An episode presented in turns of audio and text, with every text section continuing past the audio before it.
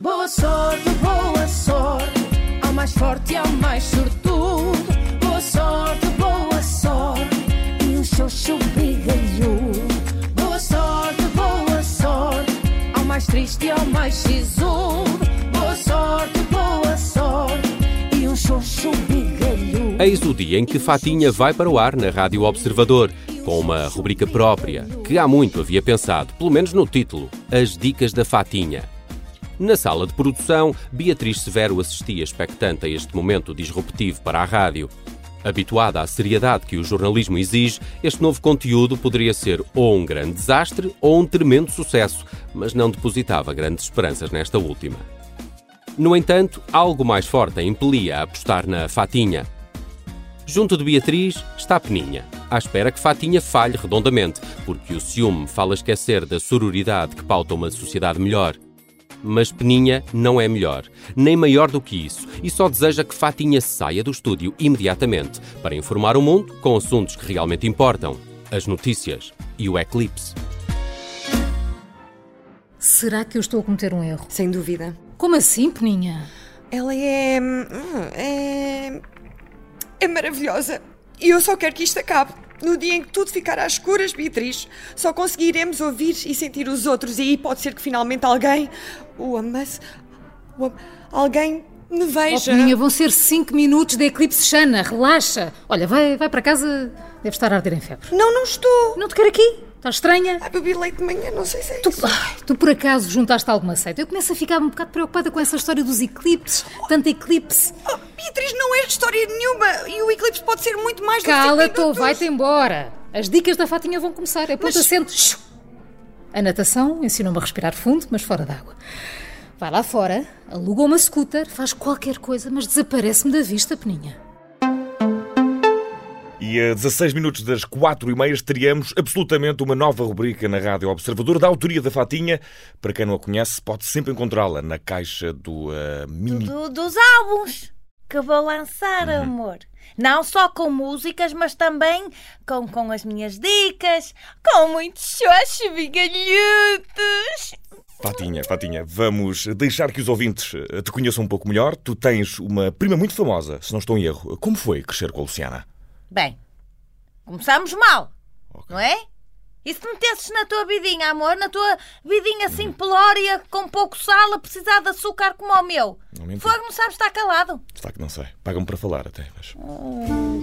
Antes de ouvirmos as dicas da Fatinha, repare, caro ouvinte, como pela primeira vez Fatinha parece querer esconder alguma coisa. O que faz? As suas raízes familiares. Estará a Fatinha com vergonha de se mostrar ao mundo com tudo aquilo que faz dela a pessoa que realmente é?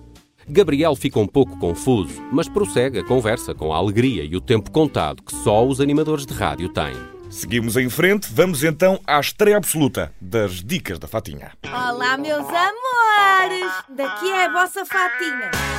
Xoxos bigalhudos! Mua! Neste momento, também Amâncio, no supermercado Paredes Meias com a rádio, ouve com orgulho e dor no peito a sua fatinha. A dor no peito é pelo amor não correspondido. O orgulho vem do karaté e da convicção que terá sido essencial na contratação de Fatinha. Até já tinham um encontro marcado com Beatriz. Ela queria muito vê-lo fora da grelha. Ficaram de se encontrar num restaurante de meia-luz, com a sombra perfeita para quem esconde segredos ou a idade. Pensando melhor no assunto, Amâncio começava a ter medo de Beatriz. Mas por enquanto, podia deleitar-se a ouvir Fatinha. En- Então, a primeira dica para todos os ouvintes é o. ahm, a, primeira dica. Ai, ui, ai, ai, ui, ui, que eu até. até estou a suar das mãos. Fogo. É, pá, isto nunca me aconteceu. Uh, Calma, calma, Fatinha, é normal, primeiro direto. Se bem me recordo, o tema eram desculpas para dar quando se está atrasado, não é assim? Isso, pois. É, é claro, claro. Então, é, e olha, imagina, Gabriel, imagina que estás atrasado para uma reunião e que. Ui. Ai, eu, eu, eu, eu, eu, não- eu eu não estou bem, eu estou-me a sentir mal.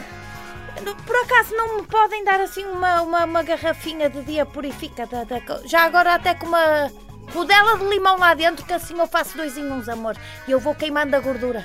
Mas porquê que esta agora não fala? Alguém me explica o que se passa com esta mulher? Ahm, Beatriz, temos aqui a chamada de um ouvinte. É para pôr no ar, não podemos? Qualquer coisa é melhor do que este embaraço. Mete no ar já. Bom, enquanto a Fatinha bebe água, por acaso temos a enorme sorte de ter ao telefone alguém que diz conhecer a Fatinha e tem uma dúvida que gostava de colocar. Boa tarde, Vincent, Vincent, Vincent, não sei, é português, amigo? Non, non, sou français e vivo em Portugal, em Saint-Pierre de la Bourraque. Eh, E eu queria perguntar uma coisa à Fatinha. Ora, faz favor de dizer, amigo. Eu conheço très bien a Fatinha, acompanho a sua carreira e, e diz já eh, parabéns à rádio, agora por também dar a possibilidade ao mundo de ouvir a Fatinha e o que ela tem para dizer. Olá, Fatinha! Olá, Vincent! Ai, olha, obrigada pelas tuas palavras, amor, porque eu, eu, eu realmente eu, eu, eu não não estou a ver quem sejas. Mas diz-me em que é que eu te posso ajudar? Fatinha, eu sou apaixonador por uma madame, mas ela não me liga nenhuma, pá, nada. Oui? Eu sei que ela é demais, é lava a mais para o meu vulcão, mas entretanto recentemente fiquei com um encontro marcado com outra pessoa. Muito interessante, Eh, mas tenho um bocadinho de medo. O que, o que é que eu devo fazer, mon Dieu, Fatinha? Me diga. A chamada disfarçada de Amâncio acabou por salvar o momento. Fatinha tinha muito a dizer sobre amor e desamor. Também ela sofria na pele os efeitos nefastos de um amor não curado.